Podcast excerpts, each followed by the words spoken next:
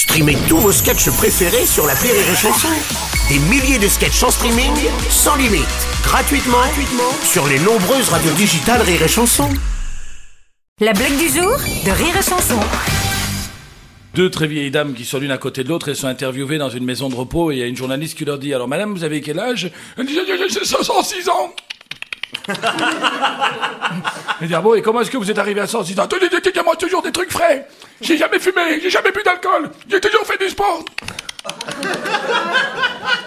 Et à côté, il dit, vous, madame, moi, j'ai toujours bourré ma gueule à la vodka.